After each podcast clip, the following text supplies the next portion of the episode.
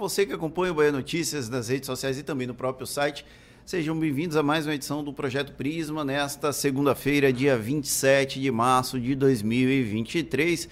A edição desta segunda tem a participação do nosso repórter Leonardo Almeida. Seja bem-vindo, Leonardo. Boa tarde, Fernando. Boa tarde a todos que estão nos acompanhando agora. Um prazer estar aqui de volta, fazia tempo que eu não vinha e hoje o papo vai ser bom, viu? Pronto. E quem está aqui conosco é o presidente da Conder, José Trindade, mas eu peço que ele se apresente para os nossos espectadores ao mesmo tempo em que eu dou as boas-vindas e agradeço pela disponibilidade de participar conosco aqui do Projeto Prisma. Seja bem-vindo, Trindade. Eu que agradeço, Fernando, estar aqui pra, junto com você, junto com o Léo, junto com todos esses nossos ouvintes aqui, as pessoas que estão nos vendo nesse momento. E, na verdade, é um prazer estar aqui como gestor público. O gestor público tem sempre que estar presente para poder prestar contas à sociedade, usar vocês da imprensa para que a gente possa estar sempre mostrando o que a gente se faz. ouvindo críticas e ouvindo elogios que todos gostam, mas muitas vezes ouvindo críticas que as pessoas muitas vezes não gostam, mas que é necessário para a gente estar se aprimorando cada vez mais. Quem é José Trindade? Para quem não conhece o presidente da Como presidente da Condé, Zé Trindade ele tem uma formação é, na parte de engenharia civil, eu, form... eu sou formado em engenharia civil, sou formado em administração de empresas e tenho, sou pós-graduado em administração pública pela Getúlio Vargas de Brasília. Ou seja, na verdade, meu foco sempre foi nessa gestão pública e nos últimos oito, nos últimos dez anos dos, eu tenho já trabalhado nessa área de junto com as pessoas, junto com a população, basicamente nos últimos nos oito anos anteriores eu estava como vereador, com mandato na capital, exercendo meu papel de vereador, dentro com meus é, com colocações, acompanhando as comunidades. E nos últimos dois anos eu estou à frente da Condé, a convite do, do então governador Rui Costa e depois agora a convite do, do governador Jerônimo Rodrigues, procurando fazer e atendendo obras da Condé, que a Condé funciona como um braço operacional do governo do Estado. Então nós fazemos essas obras, várias obras em é, todos é os cantos. o ideal de executivo né, do governo, porque quem executa as obras do governo do Estado basicamente é a Condé, né, a principal braço executivo do governo. É, esse braço executivo, braço operacional, que nós fazemos obras, seja obras de uma simples escadaria, um corrimão, a grandes obras. Semana passada nós tivemos a oportunidade de entregar dois corredores transversais, duas vias que ligam a Orla Atlântica, a, o, subúrbio ferroviário, a BR-324, que foi a Avenida Gal Costa e a Avenida 29 de Março. Ou seja, são obras de um bilhão de reais, obras de 50 mil reais. Então, a Condel tem essa, essa expertise e dentro do seu portfólio faz obras de todos os tamanhos seja na cidade de Salvador, seja em, nas, nas, cidades do interior da, da Bahia, aí passando por infraestrutura, passando por obra de policlínicas, de hospitais, de escolas, escolas em tempo integral, ou seja, é um portfólio muito grande das obras que a Condé faz em, em cada canto do estado da Bahia, norte a sul, de leste a oeste, nós atendemos todo o estado da Bahia. Quais são as principais obras que a Condé toca atualmente, seja aqui em Salvador, seja no interior do estado? Nós temos diversas obras. Quando você vai para. Vou começar pelas menores, teoricamente as menores, mas que atendem a população. Nós temos hoje firmado mais de mil convênios com as prefeituras. São obras que são realizadas na, nas prefeituras. Obras de drenagem, obras de construção de praças, obras de construção de mercados, obras de pavimentação, ou seja, muitas vezes o município é, não tem condições de fazer e busca o apoio do governo do estado e nós fazemos essas obras que permitem dar um ganho de qualidade muito grande às, às, às pessoas que moram nesses municípios. Já quando você vem para obras maiores de infraestrutura, nós temos obras de hospitais. Nós estamos entregando já agora, ao final desse mês agora, o grande hospital, o maior hospital ortopédico do país aqui no Cabul, onde funcionava ali aquela sede da sede telefônica, da Oi, né? ali, está sendo construído ali um novo conceito de hospital. Nós entregamos... Em... Eu entreguei a minha idade, né? Eu falei Telemar. A sorte que eu não falei Telebahia, né? É, aí você ia ficar mal na fita, viu? Ali nós temos um grande hospital, são 212 leitos que estão sendo construídos.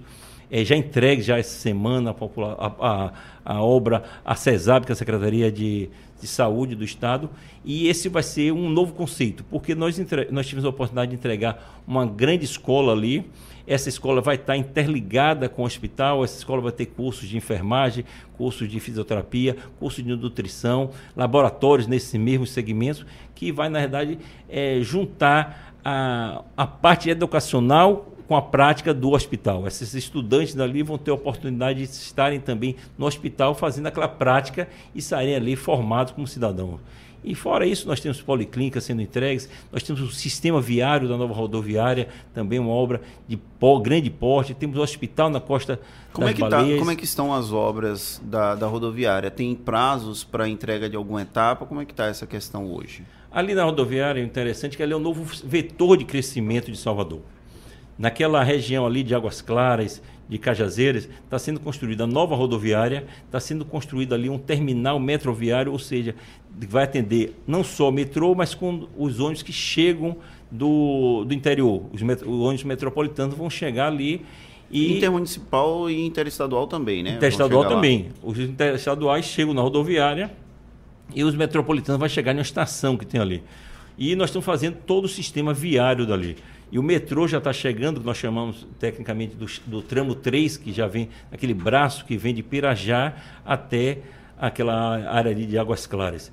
E Essa é... estação do metrô que está prestes a ser entregue já é próxima de onde vai ser, onde vai já funcionar? Já no mesmo complexo. Já no mesmo complexo. Faz né? parte do mesmo complexo ali, esse braço ali, e nós estamos fazendo já o viário para já atender essas pessoas que vão ter, vão estar chegando ali é, via metrô nesse primeiro momento. E até setembro, outubro, deve estar ficando pronta a nova rodoviária, que aí aos poucos não sei exatamente como é a programação, mas ela vai ter uma mudança para sair desse centro aqui daquela região ali do, do Guatemi, naquele complexo ali, para ir se deslocar até a, essa área ali de e... Águas Claras. Cajazeiras. E, presidente, por que da necessidade de deslocar a rodoviária do aqui do Guatemi para aquela outra região lá mais próxima do subúrbio?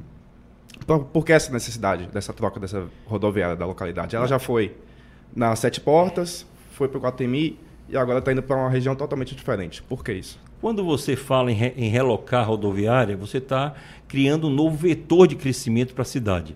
E se você for perceber, essa área do Guatemi aqui, nesse, nesse grande miolo do Guatemi, é um grande gargalo do, do, do, trânsito aqui. Então, o governo do estado, preocupado com a mobilidade urbana, ela não só está levando a rodoviária para lá, como cri, tá, se criou essas duas vias, que é a Avenida Gal Costa e a Avenida é, 29 de Março, para que são corredores, como eu falei aqui, corredores transversais, porque quem vinha da BR-324, ele tinha que vir nesse miolo, então Detran, rodoviário e, e pegar a orla. Hoje ele pode, em 10, 15 minutos, é, cortar a cidade, quem está na orla atlântica, Sim.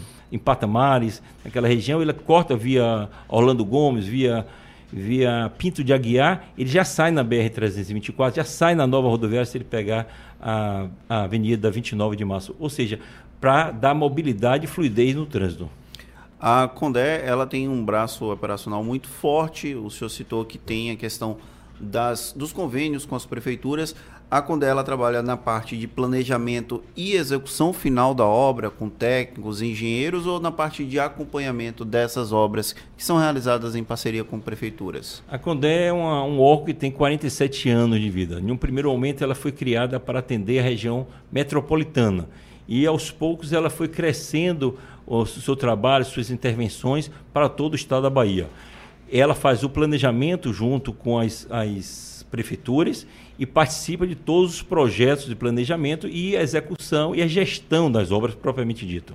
Mas aí existe a contratação de terceiros para a execução da obra em si, empresas terceirizadas, parcerias público-privadas. Como é que funciona essa parte de Sim. execução? Atendendo a que a legislação é, determina, nós, faz, nós contratamos, através de processos licitatórios, contratamos as empresas e cada empresa faz uma determinada obra. Isso significa que a Condé tem um grande orçamento, um, comparável a de grandes secretarias. Rola um é. pouco de briga para o controle da, dessa companhia? A Condé, na realidade, ela não tem um orçamento, ela tem um orçamento pequeno, ela tem bons clientes.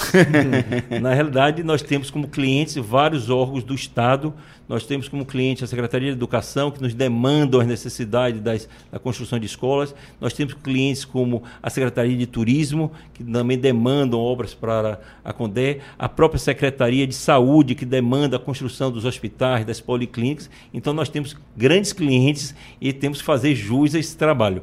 O orçamento da Condé, o orçamento que é aprovado na, na Assembleia Legislativa, não é um orçamento é, grande, mas ela, através desses grandes clientes que ela tem, a própria Secretaria, a própria Secretaria de Desenvolvimento Urbano, que é a SEDU, que é dona dessas obras do sistema viário, elas contratam contrato e repassa um recurso para que a Condé venha fazer essas intervenções em todo o estado da Bahia. E no caso das prefeituras, elas vêm de emendas parlamentares, os recursos, ou eles são do Tesouro do Estado? Como é que funciona essa questão?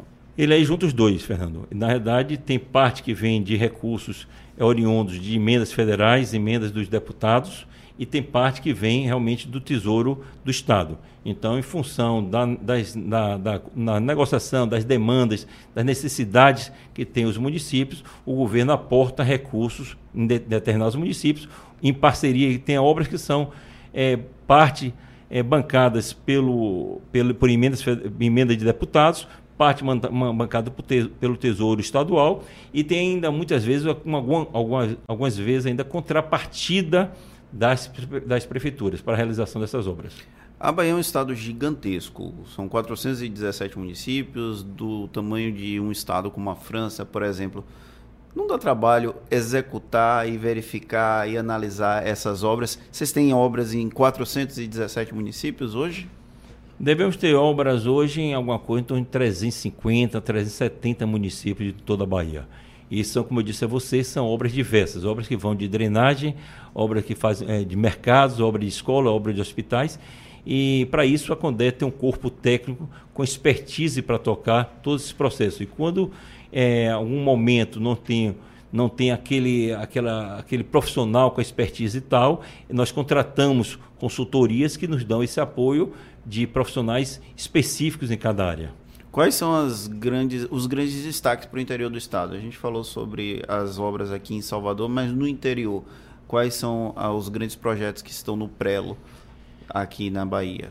Nós temos já uma previsão até o final desse primeiro semestre agora já inaugurar um grande hospital em Teixeira de Freitas, que é chamado Hospital Costa do Cacau, investimento de... Costa das Baleias, né? Costa das Baleias, Costa do Cacau e Ilhéus. Que o Costa também, do Cacau já foi inaugurado, Já foi né? inaugurado também, Ilhéus foi, foi... Porque eu estava pensando já na Policlínica também, nós estamos fazendo em Ilhéus. Mas a Costa das Baleias, em Teixeira de Freitas, é um hospital aí que tem um investimento de 120 milhões de reais. Vai ser, na verdade, não é um hospital só para Teixeira de Freitas, é um hospital que vai atender a toda uma região ali do extremo sul do estado da Bahia. Nós iniciamos agora em janeiro já um hospital em Botirama, quer dizer, você está já naquela região também do oeste, também com um grande hospital. É, você tem um nós estamos fazendo um hospital em Juazeiro também, que de porte, na verdade, já existe um hospital em Juazeiro, nós estamos fazendo quase duplicando o tamanho do hospital de, Jua, de Juazeiro. É, em Tabuna também nós já lançamos, iniciamos o hospital em Tabuna, fora as escolas em tempo integral que são espalhadas em cada canto do estado da Bahia, são escolas que é, atendem, são com 24, 36 salas é, climatizadas, laboratório, auditório, pa, auditório não que o governador agora chama de, não de auditório, teatro, porque na realidade você é um, são lugares climatizados com som ambiente, com serviço todo de é, de acústica para quase 200 pessoas. Você tem o refeitório de 170, 200 lugares, ou seja, munido as escolas de toda uma infraestrutura para que o aluno possa estar ali cada vez mais se tornando cidadão. E nas horas, digamos, no, no, no, no, no outro turno, um turno no contraturno. no contraturno, que ele estuda a parte de, de português, inglês, matemática, é, física, geografia. No outro ele tem o esporte. Aí nós estamos construindo campos com grama sintética, pista de atletismo, piscina semiolímpica, quadra coberta, arena de luta, ou seja, é um, uma oportunidade que tem o jovem de passar o dia todo ali na escola Fora isso, o Estado dá alimentação adequada desde a hora que o aluno chega na escola, faz o, tem um café da manhã, o lanche, o almoço, o lanche à tarde. Quer dizer, é uma forma também de você fazer o social, você levar o benefício para a população.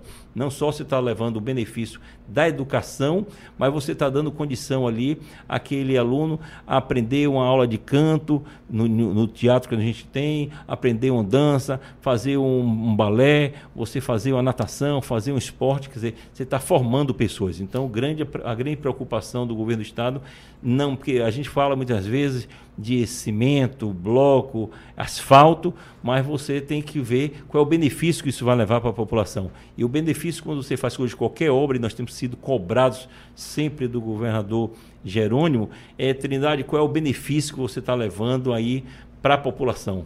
Quando você faz uma obra de drenagem, ou quando você faz um asfalto, uma pavimentação, uma praça ou um grande hospital. Nós temos que estar levando benefícios para a população. O governador Jerônimo Rodrigues, inclusive, sinalizou com relação às escolas de tempo integral, que são mega estruturas, que as escolas também sejam utilizadas para além da própria comunidade escolar, com abertura nos finais de semana, abertos à comunidade em geral. Os projetos eles já são planejados para esse tipo de integração, Trindade? Sim. É para que muitas vezes você vai em uma cidade, Fernando, são cidades muitas vezes de 20, 30 mil habitantes. Quando você tem uma cidade no litoral, como Salvador, como Ilhéus, Itacaré, você tem uma praia, você tem outro tipo de lazer. Mas muitas vezes você constrói uma escola dessa em um lugar que não tem absolutamente nada. Quer dizer, você tem a população, mas você não tem nenhum tipo de atrativo de lazer naquela região. Então, um auditório desse para 200 pessoas, 170, 200 pessoas, ele vai servir para ser o teatro, o cinema da cidade. Então ele tem que ser utilizado sábado, domingo, sexta-feira, à noite, tem que ser utilizado.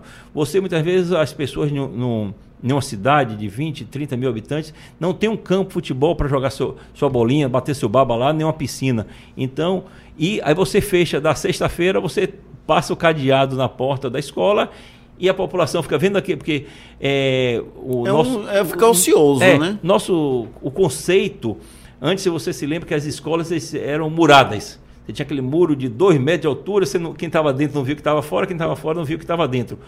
O conceito nosso é fazer, botar um, um, um perfil, uma grade na frente, para que as pessoas que estejam fora vejam a escola e o aluno também veja o que está passando na rua. Aí Isso é, essa mudança é mais na década de 80 para cá que a gente tem os muros mais altos, né? Antes mais alto. disso você Hoje, tinha não, todas as escolas é, porque aí com a criminalidade, com as questões de segurança, hoje todas as nossas escolas são feitas, são colocadas gradis, que você tem o acesso de quem passa na rua, andando de carro, de ônibus, o que seja, para ver a escola. Aí você passa naquela naquela escola que você não tem nenhum, numa cidade que você não tem nenhum tipo de atrativo para o final de semana, você vê um campo de grama sintética e você não pode jogar futebol. Você vê uma quadra coberta, você não pode. Você vê um, lá, um, um equipamento, um teatro, e você não pode utilizar aquilo como cinema, uma, uma, fazer uma peça de teatro para a comunidade. Então a comunidade tem que entender que ela é responsável. Nós não construímos as escolas para as escolas não são do governador, não é de Trindade e Presidente da Condé. As escolas são construídas para as comunidades. E por isso que elas têm que ser utilizadas e tomado, eh, as pessoas têm que tomar conta de sua escola, têm que tomar conta daquele equipamento que é um equipamento que vai servir a, a aquelas pessoas, aquela comunidade que está ali e vai ter, elas podem usufruir, seja sábado, seja domingo, da, daquele, daqueles benefícios todos logicamente, durante a semana, de segunda a sexta, são as salas de aulas, que poderão também ter seus laboratórios, você ter outras áreas lá dentro, a biblioteca pode ser utilizada é, pela comunidade. Ou seja, é o governo do Estado, quando leva uma, uma escola dessa, ela está levando também a qualidade de vida para aquelas pessoas que estão morando ali naquela região, que muitas vezes faltam um mínimo de atrativo na região, muitas vezes, para que as pessoas possam viver ali. O que é que Jerônimo tem exigido mais da Condé? No caso, exige mais essas, essas Eu ia, obras inclusive, até, social. Até é. fazer essa uma ponderação, já aproveitando esse gancho, Léo. É, qual a diferença entre Jerônimo é, e Rui Costa, né? Verdade. Já que Jerônimo já tem três meses no cargo, já dá para ver uma diferença da forma como ele lida com a cobrança. Na mesma linha, Jerônimo do Rui Costa. Cuidar de gente. Transformar a vida das pessoas. Então, nosso foco hoje, nosso foco como gestor de uma Condé, é como eu disse aqui anteriormente, é, nós somos cobrados em qual é o benefício que nós estamos levando com aquela obra. Não adianta você fazer uma obra, seja ela de asfalto, uma obra de estrada, ou uma praça, ou uma escola com, com todos esses equipamentos que eu falei, de piscina, quadra, campo, etc., se nós não estivermos levando é, efetivamente um benefício para a população. Então a preocupação já era uma preocupação essa do governador Rui Costa, como já era também essa preocupação do senador é, Wagner quando assumiu o governo da Bahia em 2007, é você realmente levar benefícios para a população. Você, a população sentir que o braço do governo, a mão do governo naquele município, naquela, naquela intervenção que se faça, seja uma intervenção realmente que traga retorno. E aí, Fernando, Léo e todos que estão nos ouvindo, nós temos na Bahia, foi criado o modelo Bahia de Gestão. O que é o modelo Bahia de Gestão? É você ter uma, um equilíbrio das contas públicas e, a, e mais e tão importante quanto isso é a qualidade do gasto público. Não adianta você imaginar que você tem um recurso e o governo da Bahia, graças, graças a Deus, em função do trabalho que vem sendo realizado por esse grupo político que está aí já há 16 anos, entrando agora com o governador Jerônimo, esse cuidado com as contas públicas. Por isso, muitas vezes, ah, porque dá sobra dinheiro, não é que sobra dinheiro. O dinheiro ele é gerido é que é, de forma com responsabilidade para que você possa direcionar esse recurso para o bem da população. Então, esse modelo Bahia de Gestão, que é o equilíbrio da, fiscal das contas públicas e a qualidade do gasto, é que permite a Bahia vir desde 2015, ano a ano, 15, 16, até 22, como sendo o segundo estado que mais faz investimentos públicos na área de educação, saúde, infraestrutura. Só perde do Estado de São Paulo, que tem um orçamento cinco vezes e meio, seis vezes maior do que o, o orçamento da Bahia. Mas estou falando de valores absolutos, ou seja, não são valores relativos, os valores absolutos, ou seja, a gente ganha de, do Paraná, ganha do, de Minas Gerais, ganha do Rio de Janeiro, ou seja, é uma qualidade do gasto público. Gastar por gastar, todos querem gastar, é sobrou no caixa, o cara vai lá e gasta. Mas é você gastar com responsabilidade, você gastar visando transformar a vida das pessoas. Essas obras de infraestrutura que a Condé faz, por exemplo, aqui em Salvador, a gente vê muitas encostas, muitas áreas que a prefeitura não atua e que a Condé acaba utilizando é, a estrutura do Estado para estar presente, principalmente nessa questão das encostas. Há uma disputa para ver quem faz mais ou quem faz menos a Prefeitura de Salvador tem algum tipo de diálogo com a Condé para ver quais são as áreas em que cada uma delas vai atuar? Ou é algo bem independente e a briga para ver quem faz mais? Não, quem faz mais não. Quem faz é o governo do Estado, encosta. O governo municipal, a administração municipal, ela faz mantas. Mantas é um paliativo. Quem faz encosta de concreto, que é para a vida toda, isso é só o governo do Estado. Até para historiar, Fernando, em 2004 foi a prefeitura, porque encosta na realidade é competência constitucional da prefeitura, da administração municipal. Em 2004 a prefeitura municipal de Salvador, ela criou um plano municipal de encostas. Depois disso não foi mais atualizada. Se identificou naquele momento 430 e poucas áreas de alto, altíssimo, alto, médio e pequeno risco. Dessas encostas, o governo do estado da Bahia já fez mais de 130 encostas. Um investimento de mais de 300 milhões de reais e atendendo é, uma quantidade enorme de, de pessoas. É, quando o governador Rui Costa assumiu o governo da Bahia, o governador Rui Costa deu uma, uma, uma, uma, força muito grande, porque Salvador, até pela sua própria topografia, ela tem várias áreas de risco. Então, nós fomos buscar, através do governo do estado da Bahia, fazer as encostas. A, a, a, gestão municipal, ela faz mantas, ela coloca aquelas mantas que têm vida útil, um dia aquilo vai precisar ser refeito, o governo do estado faz as encostas, que custam muito mais caro, porque é concreto, basicamente, concreto e ferro, e vem fazendo ao longo de Salvador. Tanto é que você vê aí nas últimas chuvas, praticamente, se você não tem nenhum grande é, desastre natural em função da falta de encosto. Nós temos feito encosto, estamos fazendo isso é, várias vezes, com uma velocidade muito grande, porque Salvador realmente tem realmente a topografia muito acidentada e que vai merecer que a gente faça isso ao longo ainda de um grande período. Mas como é a relação da Condé com a prefeitura? Eu vejo alguns órgãos do governo, inclusive, reclamarem que a prefeitura estaria atrapalhando algumas obras do governo do estado. Como é a relação da Condé com a prefeitura de Salvador? Não, nossa relação com a prefeitura é uma relação institucional. Todas as vezes que nós precisamos até o momento da prefeitura, a prefeitura se colocou à disposição, não posso negar, e nós temos uma relação muito próxima dessa relação institucional para que o bem na cidade. Qualquer dificuldade que a gente sente na prefeitura em algum momento, nós vamos aos gestores, ou seja, secretários, ou prefeito, ou vice-prefeita, e logo esses, esses pleitos são atendidos, inclusive que tem vários alguns secretários alguns não vou particularmente, um secretário que está nessa área na prefeitura de, de, de, infraestrutura, que foi vereador, foi vereador junto comigo na Câmara Municipal, então nós temos uma boa relação com a prefeitura para destravar isso, porque temos que pensar na população, não adianta é época de campanha, é época de campanha, é época de disputa eleitoral, é época de disputa eleitoral, mas nós temos que pensar na cidade de Salvador, temos que pensar nas pessoas que moram em Salvador.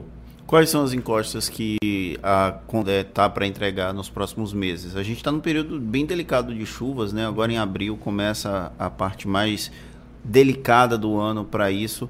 Tem alguma para ser entregue no momento? Como é que está Temos um pacote situação? aí de aproximadamente 10 encostas para, que já estão concluídas para serem entregues.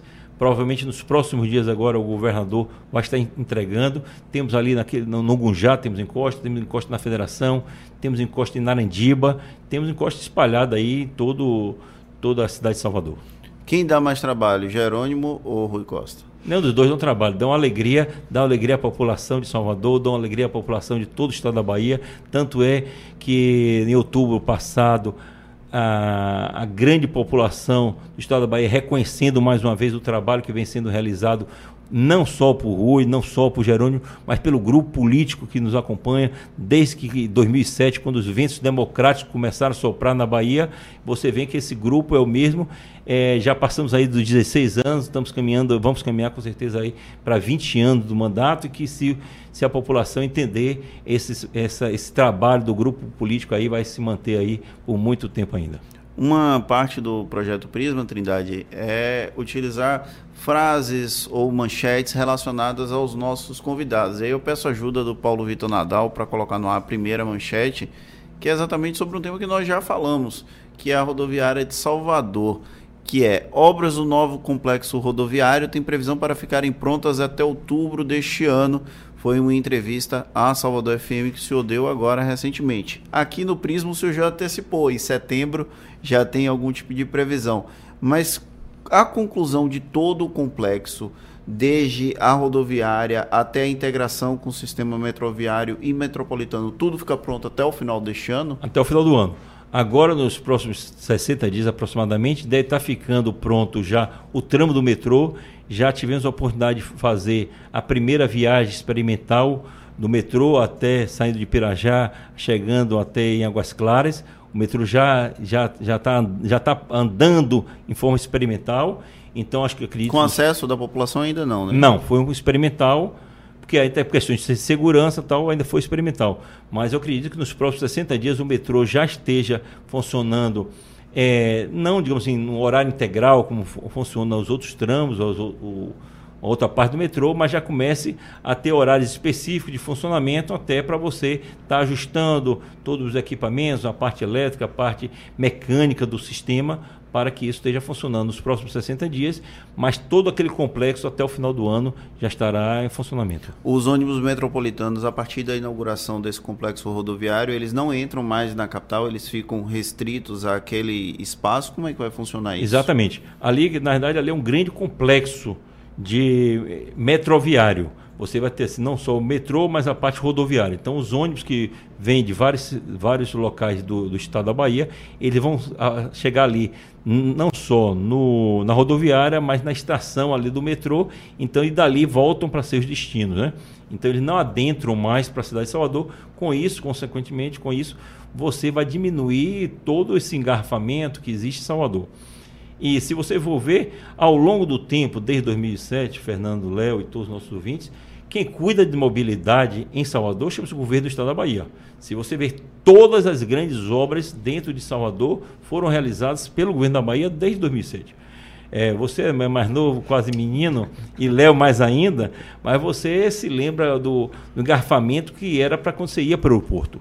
Hoje você tem um complexo 2 de julho ali, aqueles viadutos foram construídos pelo governo da Bahia.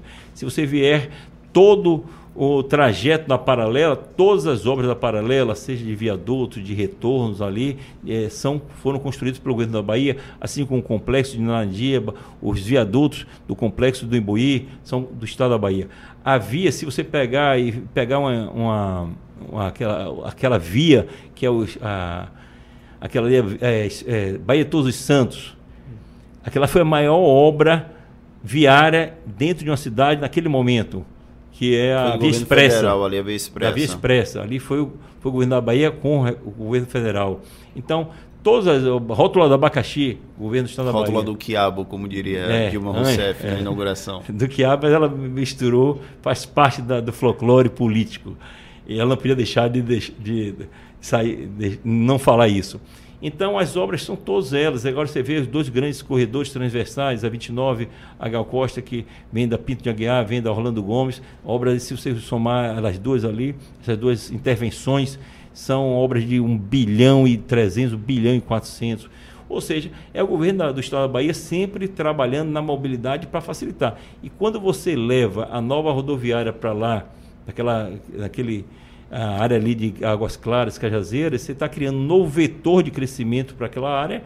E não só isso, você ajudando a mobilidade, porque ali o passageiro ali vai pegar o metrô, vai pegar outro, outro meio de transporte que não o transporte que vem, os ônibus que chegam do interior para, para ir para suas casas, seu, seu trabalho. Vamos para a segunda manchete, Paulo Vitor Nadal. Aí é uma pauta um pouco mais política, relacionada a um tema que é as eleições de 2024. Rui Costa teria plano de indicar Trindade para disputa com Bruno Reis em 2024. O presidente da Condé já teria a confiança de Jerônimo Rodrigues. Uma apuração aqui do Bahia Notícias já no final do mês de fevereiro. Trindade é um nome do grupo político para disputar as eleições de 2024 aqui em Salvador? Aí pela manchete ali você botou que Rui Costa pretende indicar. Ele nunca me falou. Então, essa, essa pergunta você tem que direcionar para ele, direcionar para o governador Jerônimo, é, para que eles possam responder. Mas, na realidade, eu entendo que está cedo para se pensar isso. Na verdade, o governo Jerônimo começou agora. Nós temos o um compromisso com o governador Jerônimo de trabalhar pelos 417 municípios de todo o estado da Bahia, no mesmo, no mesmo foco que a gente, nós temos feito nos últimos dois anos à frente da Condé e temos ainda muitas demandas a serem atendidas, não só em Salvador, quanto no interior, nas cidades do interior. Ou seja, nosso foco agora é trabalhar, trabalhar e trabalhar pelos 417 municípios. E no momento oportuno, aí o grupo político que faz, faz parte, o, hoje comandado pelo governador Jerônimo, o ministro Rui Costa, é, o senador Jacques Wagner, todos os partidos aliados, vão sentar na mesa e ver qual seria aquele melhor nome para poder disputar não só a eleição em Salvador, mas como a eleição em cada cidade do interior. Mas o senhor se colocaria à disposição desse grupo político caso fosse o objeto deles essa disputa? Ô, Fernando, eu sou de grupo. Eu não, a gente não pode pensar nunca em interesse pessoal se não disputam uma eleição para majoritária, seja prefeitura ou governo do estado, por só interesse e propostas individuais. Você tem que participar de um grupo político. Então, quem participa de um grupo político tem que estar também se colocar para qualquer é, função que esse grupo dê. Então você não pode achar que vai participar de um grupo político e só querer ficar na cabeça. Você tem que participar do grupo político para ajudar o grupo político em todas as ações, em todas as intervenções desse grupo político, para estar sempre, como eu disse anteriormente, transformando a vida das pessoas. O senhor foi eleito vereador de Salvador por mais de um partido. A última filiação partidária que a gente tem registro é no PSB, que é liderado aqui na Bahia de Lítice da, por Lítice da Mata. Mas na cota da divisão partidária do governo, o senhor não é da cota do PSB no comando da Condé. É uma cota do governador, do então governador Rui Costa, e foi mantido na cota pessoal do governador Jerônimo Rodrigues. O senhor mantém ainda diálogo com o PSB? Conversa com a cúpula do PSB sobre esses assuntos, inclusive as eleições de 2014, já que PSB e PSD se juntaram no mês de fevereiro, já fizeram uma discussão e o nome do senhor não chegou a ser citado, pelo menos aventado, naquele primeiro momento? Todos os cargos do governo são de livre, espontânea é, nomeação e, e, e, exoneração do gestor principal, que é o governador. Então, eu fui, fui, entrei no governo através do governador Rio Costa e acredito que todos os cargos são via governo. O governador Jerônimo, a quem eu agradeço a confiança de ter me mantido né, no, na, na presidência da Condé. E eu entendo que todos aqueles cargos que estão ali são de livre, livre escolha do governador. Minha relação com a presidente, é, hoje eu sou PSB, fui do PSL lá atrás, saí do PSL quando o então candidato Jair Bolsonaro entrou, eu saí do PSL, é, tive uma passagem rápida pelo Podemos e estou hoje no, no PSB tenho uma relação muito boa e um respeito, uma admiração muito grande pela presidente Liz da Mata, mas eu não posso conversar em um assunto que eu acho que compete inicialmente a ser conversado pelo um, uma comissão, um grupo político em que envolve principalmente o governador do estado, Jerônimo. Então, o Jerônimo, o governador Jerônimo é quem tem que chamar essa conversa dos partidos políticos, é do conselho político para com os partidos aliados, todos eles, para ter essa conversa. Então, eu não coloquei nem coloco meu nome para a presidente é, Lícia da Mata, porque não me acho candidato, não me acho hoje com, como candidato em processo. Eu sou candidato, eu posso vir amanhã ser, assim como ela também tem, tem toda a legitimidade, a Olivia Santana, o Geraldo Júnior e tantos outros têm legitimidade para pleitear isso, mas eu não coloco meu nome, porque isso tem que passar no momento que o governador Jerônimo entender que é o momento de se conversar sobre sucessão nos municípios da Bahia. O senhor teve dois mandatos na Câmara de Salvador como vereador. Em 2020 optou por não ser candidato à reeleição. Quais foram os motivos que levaram a essa escolha de não tentar uma, um novo mandato como vereador? Não, eu na realidade tentei o mandato, tentei. Ah, desculpa. E fiquei na primeira suplência do partido. Está na primeira suplência ainda. Quais são as razões que você não conseguiu lograr êxito naquele pleito e o governo, o grupo que o senhor faz parte, acabou também não logrando êxito. O Bruno Reis foi eleito no primeiro turno com um percentual bem expressivo de votos.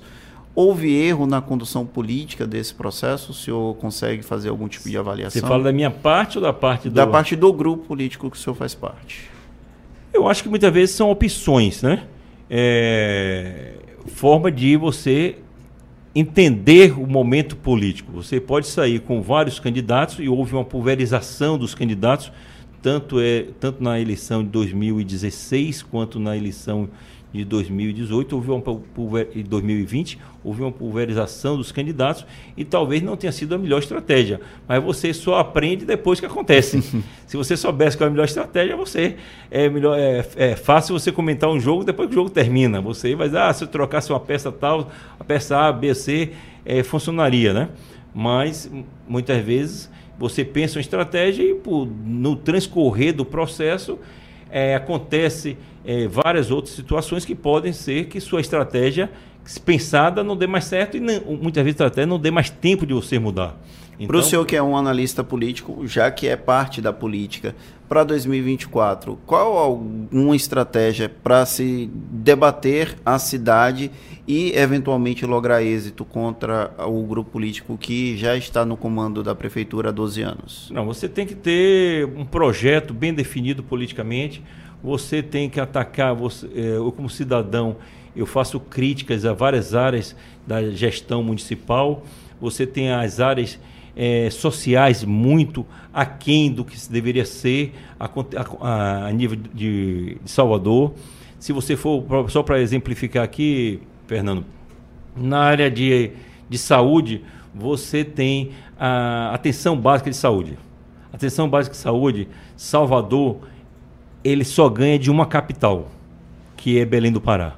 Das 27 seis capitais mais do Distrito Federal, Salvador é a penúltima capital em atendimento percentual à atenção básica de saúde. Se você vê, for fazer esse mapa a nível de Bahia, eu estou falando em números que são da Secretaria Nacional de saúde. Não, é, não são números criados pelo governo do Estado, por A, por B. É, são números do Ministério da Saúde, da Secretaria Específica de Atenção Básica de Saúde. Salvador, dos 417 municípios, até outro dia, estava entre os 10 piores de atendimento na área de saúde básica.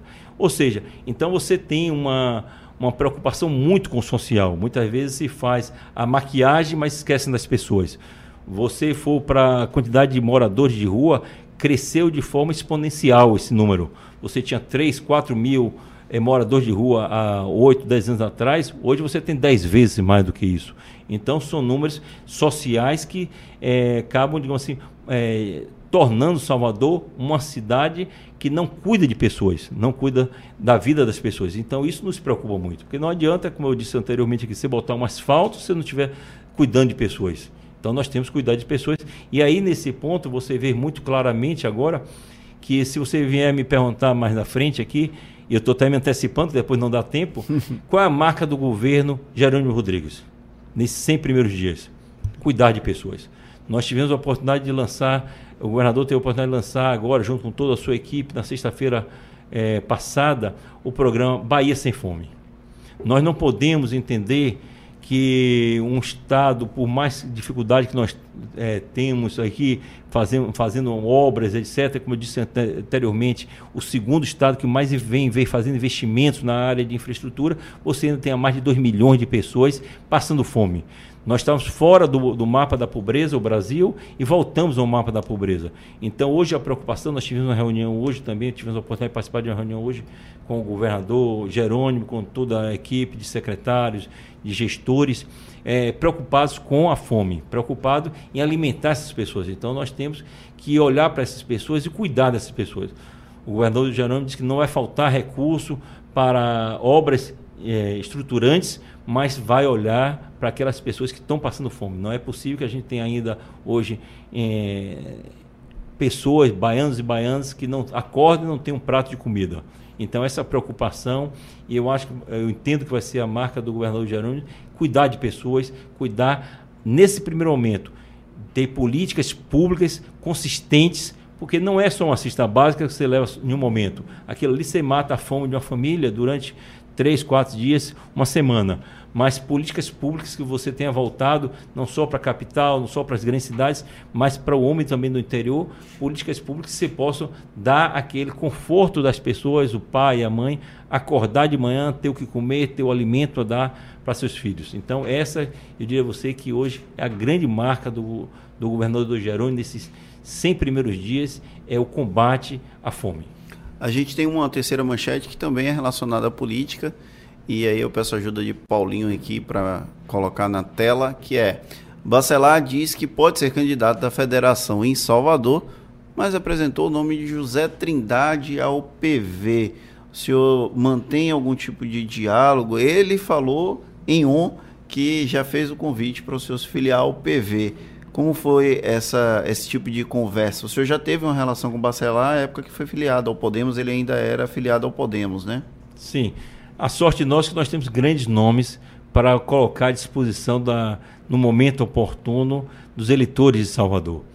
É, Bacelar é um grande nome, Bacelar já mostrou e provou por várias ações que fez aí, que também é um grande nome e é um nome que está sendo pode ser colocado a qualquer momento e que iria dignificar todo esse projeto político, como eu já disse, tem outros nomes aqui, como da própria Lides, da Olivia Santana e tantos outros nomes que compõem esse grupo político nosso. Graças a Deus, graças ao trabalho que a gente faz de cuidar de pessoas, de estar próximo da população, vendo as necessidades da população, nós temos grandes nomes. Claro que as conversas sempre existem. Você passa no corredor, passa, encontra em uma solenidade, a pessoa, ah, vou te levar para meu partido, você vai ficar para ABC.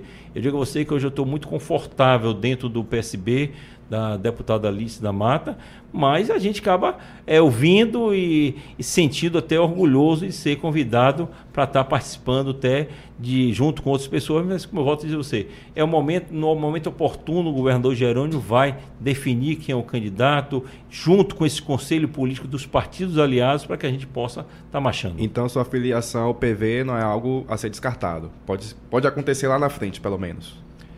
Tudo pode acontecer. Até nada. Trindade, como foi que você veio parar na política?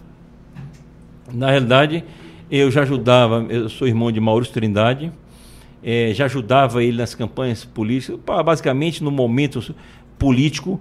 Eu sempre trabalhei voltado na engenharia, como empresário do ramo da, do comércio varejista, mas sempre na época de campanha a gente ficava junto, mais próximo, e eu via né, ele trabalhando, ele, eu reputo ele como uma das pessoas que mais entendem da área social do, da, de Salvador. Ele é aquele médico que vai na ponta, ele vai realmente desce a, a favela, bota o, a, o pé na lama para cuidar de pessoas. E aí isso foi me dando aquela vontade de, de também estar muito mais próximos, muito mais próximo dessa, dessas pessoas. É, eu entendo que já tinha feito o meu trabalho na área empresarial, graças a Deus, é, com sucesso, e aí achei que, ah, entendi que era o momento de eu entrar para a política para poder usando o meu mandato, ajudar as pessoas. E aí, aí nesse, nesse, momento, eu fui, me coloquei como candidato a vereador, tive oito anos de mandato e procurei. Foi a primeira eleição, o senhor já foi eleito de primeira? Já. E procurei ajudar as pessoas é, próximo das comunidades, próximo da, principalmente daquelas pessoas que mais precisam. Agora, o Maurício Trindade, que é seu irmão, ele é de um grupo político completamente diferente. Ele defende há algum tempo temas que são caros ao grupo que o senhor faz parte, a esquerda. Ele é um político que, em tese, na, no Brasil é muito difícil a gente classificar, mas seria algo como centro-direita. E o senhor vai para um caminho mais para centro-esquerda. Como é o almoço de família? Ah, sempre maravilhoso, sempre compartilhado. Nossa relação. Eu, na realidade, nós somos três, três, eu e mais dois irmãos, somos três homens na família, três filhos. E nossos almoços sempre foram almoço, nossos pais sempre plantaram a democracia. E nós tivemos sempre a oportunidade de discutir todos os temas, discutimos juntos os temas todos. Henrique, que é o mais novo, é mais focado na área é, jurídica. É, ele foi desembargador do Tribunal Regional ele Eleitoral. Ele foi juiz né? eleitoral. É é, aqui do Tribunal de Justiça, mas nós temos, graças a Deus, um Tribunal respeito, Regional Eleitoral. Regional Eleitoral. Ele, nós, cada um respeita a opinião, fomos, fomos criados assim, respeitando a opinião de cada um, cada um coloca suas coisas, nunca houve nenhum tipo de desavença e um dia, quem sabe, ele vai tomar o rumo certo politicamente na vida dele. Então, o, ele está no rumo errado e o senhor está no rumo certo, é isso? Na realidade, se você vê os ventos democráticos, como eu citei aqui, desde 2007, e a população dando sempre o aval que esse grupo está correto, eu imagino, imagino não, tenho certeza que eu estou no caminho certo, e ele, com a certeza, com a sabedoria que ele tem, ele virá no momento oportuno participar desse grupo político para estar tá realmente caminhando no rumo certo. Durante oito anos o senhor foi vereador de Salvador. O que foi mais impressionante no período que você esteve na Câmara? Ver, na realidade, que Salvador é uma cidade pobre. Salvador, ela, o estado, na verdade, da Bahia é um estado muito pobre. Apesar de a Bahia ser a, a quarta em população, a Bahia é a 16 em renda per capita.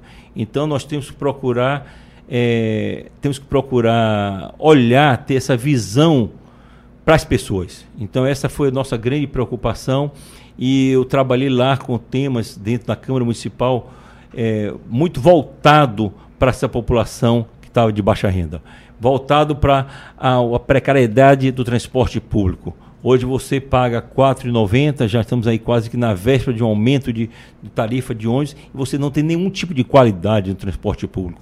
Isso já veio, é, vem errado lá desde o governo anterior, da prefeitura do governo anterior, porque foi feita uma licitação em 2013 em que o processo, para mim, foi de forma invertida. Você teria que ter procurado melhorar, buscado a qualidade do transporte público e não você é, ter um, cobrar dos empresários, chamado a ortogonerosa, se cobrar do empresário um valor para os cofres da prefeitura. Se você dever cobrar melhoria do transporte público, acessibilidade do transporte, ar-condicionado no transporte público, você cobrou do empresário me dê meu, um valor para a caixa da prefeitura. Na época era 180 milhões de reais, que depois os, os empresários não conseguiram pagar, quebraram os seus negócios. Hoje o sistema de transporte público é falido. Quem faliu o, o, o sistema de transporte público foi a prefeitura, em 2013, 2014. e você não dá condições. Você pega, os ônibus continuam ainda lotados, pouquíssimos com ar-condicionado, os pontos de ônibus também cheios e você é, massacrando a, a, a população. Aí você vai para saúde, a mesma coisa. Você tem os postos de saúde continuam in, totalmente ineficientes, como eu disse a você, mostrei, falei de números aqui anteriormente, que o médico da atenção básica de saúde, o médico devia chega a, a proposta, o conceito é o médico visitar inclusive as pessoas nas casas. O médico não vai nem para o posto de saúde, quanto mais visitar as pessoas dentro da casa. Então, eu sempre bati é, nessa. Procurei, bati o forma de falar, mas procurei a, orientar, ajudar, colaborar com minha, minhas contribuições na prefeitura é, no executivo municipal para que se olhasse as pessoas, transporte público, a, a parte da a área de saúde, que fica sempre em segundo plano na gestão municipal. Mais alguma pergunta, Léo? A gente pode ir para a parte mais leve do prisma. Só uma pergunta, você... Tem mais leve do que isso? Tem, sim. Tem, tem. Você... É que é fácil? Você foi vereador enquanto o Neto foi prefeito aqui do município. Hoje você é presidente da Condé. Você te, imagino que você teve diálogos com o Neto enquanto vereador e você tem atualmente com Bruno Reis enquanto prefeito de Salvador. Quais são as principais diferenças do diálogo com os dois? Até porque você estava em postos diferentes também. Não. Eu fui vereador, esse prefeito Neto estava é, no comando da gestão. Nós não tínhamos é, basicamente nenhum tipo de contato, porque eu, como vereador, é, Nunca tinha minha, minha, minhas posições muito claras na realidade, eu fui o primeiro, o primeiro vereador que, a, que nós é, patrocinamos a ação contra o IPTU, a forma que foi cobrado o IPTU. Na realidade, para você entrar com ação, um ADIM, que é ação de direito de inconstitucionalidade, você precisa de um partido político. Eu entrei em nome do meu partido, mas assinei a peça. Nós entramos antes de qualquer outra é, entidade e o partido político foi o PSL na época e o, o então vereador José Trindade que entrou com a DIN contra o aumento abusivo do IPTU. Então, a partir dali, naquele momento, a gente não tinha mais diálogo, porque eu enxergava na prefeitura é, um viés totalmente contra aquilo que eu me propus a, a trabalhar pela, pela cidade. Então aí você via ônibus a mesma coisa, posto de saúde a mesma coisa, é, a indústria das multas é um absurdo a mesma coisa. Então você via que a forma de ser de administrar da prefeitura municipal de Salvador ia totalmente é, em contrário ao que eu me propus a ser vereador. Eu não precisava ser vereador. Eu tinha minha vida empresarial mais ou menos arrumada e que não precisava eu tá dando aquele, vamos chamar assim, aquele sacrifício para tentar mudar as coisas, o rumo de Salvador. E quando eu vi que o prefeito que estava na gestão naquele momento pensava completamente diferente, nós não tínhamos é, condições de ter nenhum tipo de diálogo. É, quando eu assumi agora, quando o prefeito Bruno Reis assumiu, eu já não estava mais na Câmara Municipal de Salvador, estava em um órgão e aí procurei fazer gestão. E na gestão, é como eu disse a você anteriormente, nós temos uma relação institucional do órgão CONDE com o órgão Prefeitura, com suas respectivas secretarias, e que nós buscamos estar é, tá levando benefícios para a população. Então, todas as vezes que também eu sou procurado pela prefeitura para que a gente possa, em algumas áreas que sejam sobre, estejam sob a administração da CONDE, nós também procuramos, vamos, estudamos o projeto, estudamos aquela necessidade da prefeitura fazer alguma intervenção em áreas que são estão sob controle da CONDE e quando, gente, quando, nós entendemos que aquilo é factível e atende à população, nós também de, de, damos essa reciprocidade à prefeitura. O Eduardo Santos está perguntando aqui no chat do YouTube sobre uma obra na rua Beira Rio, em Itapuã, que seria, segundo ele, responsabilidade da CONDE e que está parada desde o ano passado. O senhor tem alguma informação sobre isso? Não, aí, Eduardo, eu vou pegar aí, depois pegar seu contato, porque como disse, nós temos. É muita em, obra para lembrar, né? Só em Salvador nós devemos ter, de outubro para cá, algo, algo em torno de 1.400 obras em Salvador. Pequenas obras em Salvador. Em relação ao centro de, de convenções agora, se não me engano, o governo do estado estava estudando fazer em Feira de Santana, né? No, no, espaço que tem um teatro hoje em dia. Aqui um pé. novo centro de convenções lá. Isso. Aqui pé está esse projeto dessa construção desse novo centro de convenções. Aí, basicamente, você está falando do centro de convenções em Feira de Santana. Isso. Isso. É, nós tivemos a oportunidade de estarmos há uns 10, 15 dias atrás com o prefeito de Feira de Santana, o prefeito Colbert Martins. Lá já existe é, se começou um centro de convenções, um centro de convenções de daí 750, 800, 800 lugares. É o mesmo projeto que tem em Tabuna, um teatro para essa quantidade de pessoas que eu coloquei aqui agora. E está basicamente ele está com a sua estrutura pronta, abandonado, o mato cresceu, etc.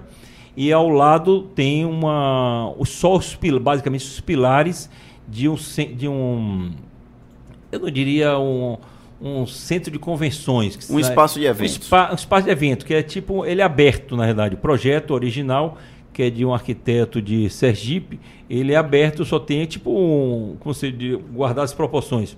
Ali o parque de exposições. Você Sim. tem aquele área aberta, sem divisória nenhuma por dentro. Então não é um centro de convenções, mas é um lugar para exposições assim maiores, exposições, sei lá, de carros, de, de barcos, etc., alguma coisa desse tipo, né?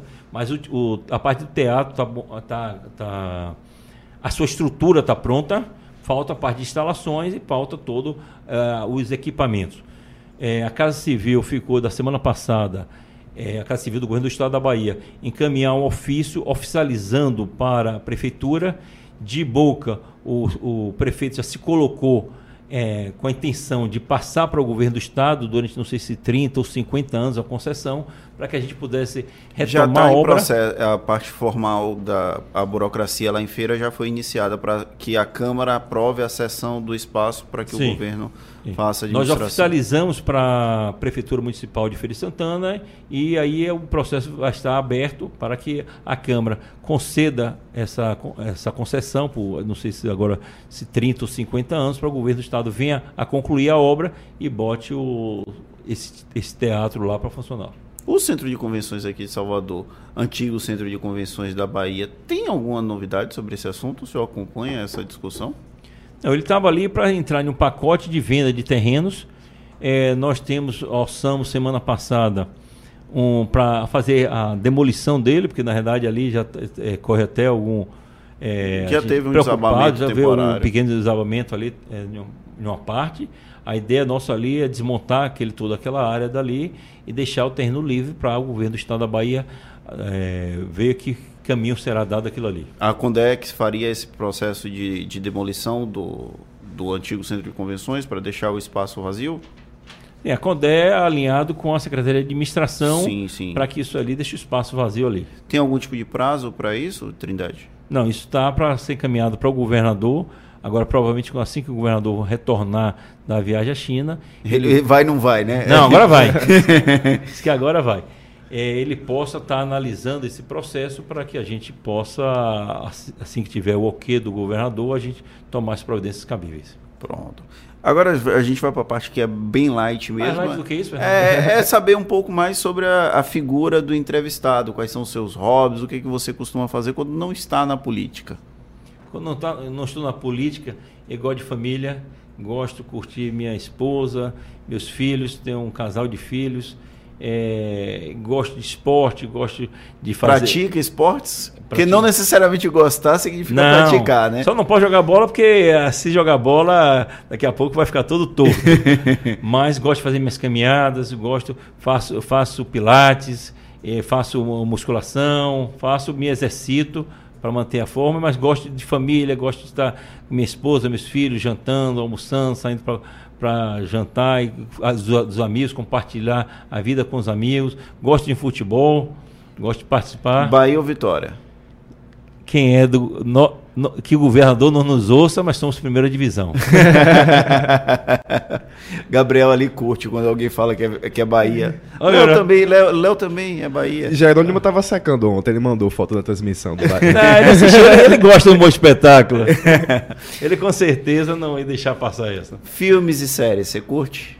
Gosto de filmes, mas não tenho muito paciência para série. Eu gosto mais de um filme ah, que você sim. possa ser uma coisa mais. Você sentou, passou aquelas duas horas ali e. Qual o último que tem recordação de ter assistido? Eu assisti semana passada, é, não me lembro o nome agora, o voo que não terminou. Aquele voo, aquele avião que sumiu entre ali o oceano. MH320. MH320, não é? É, 320, É, alguma coisa assim. É, é da Netflix, salvo me engano. É, Netflix, é. E literatura, você gosta de ler? Quais são os seus hábitos? Gosto mais de ler notícias do dia a dia. todos os dias leio os jornais locais, os no, jornais inter, é, nacionais. É, hoje não tenho lido tanto quanto gostaria de ler, mas já tinha, tinha sempre a oportunidade de estar. Tem um livro, alguns livros que ficam na cabeceira, assim, vezes você olha, e, mas acaba não lendo, não acompanhando o dia a dia. Tem algum livro que o senhor guarda como uma das grandes leituras que já fez na vida? Eu gosto de, gosto de ler pra, aquele de Duda Mendonça. Eu acho que ali foi, naquele momento, foi uma bíblia para para o marketing político no momento, né? Ele contando a história da evolução de, de Lula. Acabei de ler outro dia o livro do, da, do Obama, já li o de Michelle Obama. Você, sempre você tem mais voltado a casos é, biografias. biografias eu não sou muito amarrado assim, em ler romances, não sei o que. Acho que quando era pequeno, acho que, acho que até que lia. Mas agora você lê coisas que você pode estar acrescentando nessa vida que você, você leva de, de político, no, na área social. Você volta, voltado mais para que se enfoque de biografias, coisas mais voltadas à política. Qual a playlist de José Trindade? Ah, tá aqui, é a mulher que fez. o que, é que você costuma ouvir? Eu gosto de MPB, gosto de música internacional. É... A gente descobriu aqui que o presidente da Assembleia Legislativa adora música eletrônica. Vai em rave. É. Não, não, então aí é outro um estilo que eu não gosto. Aquela batida muito forte tal, não é, não é muito estilo, não. É, tive essa semana num, num evento, é, tava Love lá, é, gosto mais, de um Jal. É, assisti o show Tem algum cantor Maria, predileto? Marisa Monte essa semana. Foi esse final de semana aqui na Foi. Né? Tem algum cantor ou cantora predileta? Não, não tenho assim o que eu gosto de. Ouço muito o Maria, é, Marília Mendonça, ainda ouço muito, gosto muito do, do estilo dela. É, mas esse. É bem, eclético, bem eclético. Né? Bem eclético. Culinária, gosta de comer ou de cozinhar? Comer. Nada na cozinha? Nada na cozinha. Ah, se, se, a mulher nos vir, daqui a pouco ela vai dizer, nem lavar os pratos ela quer lavar. Mas é, compartilhamos dia de domingo, muitas vezes em casa. Ela lava, enxuga, enrola um pouquinho. Não, sempre também estou colaborando. Mas não, limpeza, não arrisca preparar nada? Não, não. Ninguém corre esse risco, não. Tem algum destino que o senhor gosta de viajar aqui na Bahia, fora da Bahia, algo assim? Gosto daquela região toda, gosto da Bahia como um todo, gosto da região de praia a parte aquela área de Porto Seguro, Trancoso, Ilhéus, mas gosto também muito da Chapada. Eu acho que Chapada você vai, esquece um pouquinho a vida, esfria a cabeça. Eu acho que dá uma tranquilidade, você pensa, faz reflexões. É, e é muito bacana você ir viajar assim para Chapada, que o celular muitas vezes não pega. Celular é uma o coisa. meu foco, é. quando eu vou para Chapada, é não pegar celular. É, a, o celular é muito bom, mas você também se, pode se afastar dele um pouquinho é muito bacana. Né? É bom você... ver o céu de noite também. É ah, sim, estrelado. Aqui você não vê estrela. Na, você chega na cidade de Salvador, você não vê A estrela. única vez que eu tenho recordação de ter visto estrelas aqui em Salvador foi quando faltou energia em todo o Nordeste. Não sei se vocês lembram. E aí ficou acho que umas três horas à noite sem energia. Foi a única vez que eu olhei para o céu e realmente Salvador tinha o, o céu estrelado. Mas fora isso, é realmente muito difícil. É. Apesar de você saber que eu gosto da, da estrela, né? Qual estrela? Qual estrela? A estrela, a vermelha. a vermelha que vem norteando os caminhos da Bahia já há mais de 16 anos. O e seu... do Brasil agora, né? Por um acaso existe a hipótese do seu filial PT? Não, aí você falou com a parte light, aí você volta agora para Já tinha acabado essa parte, é Aí depende, só o futuro dirá. Pronto. Hum.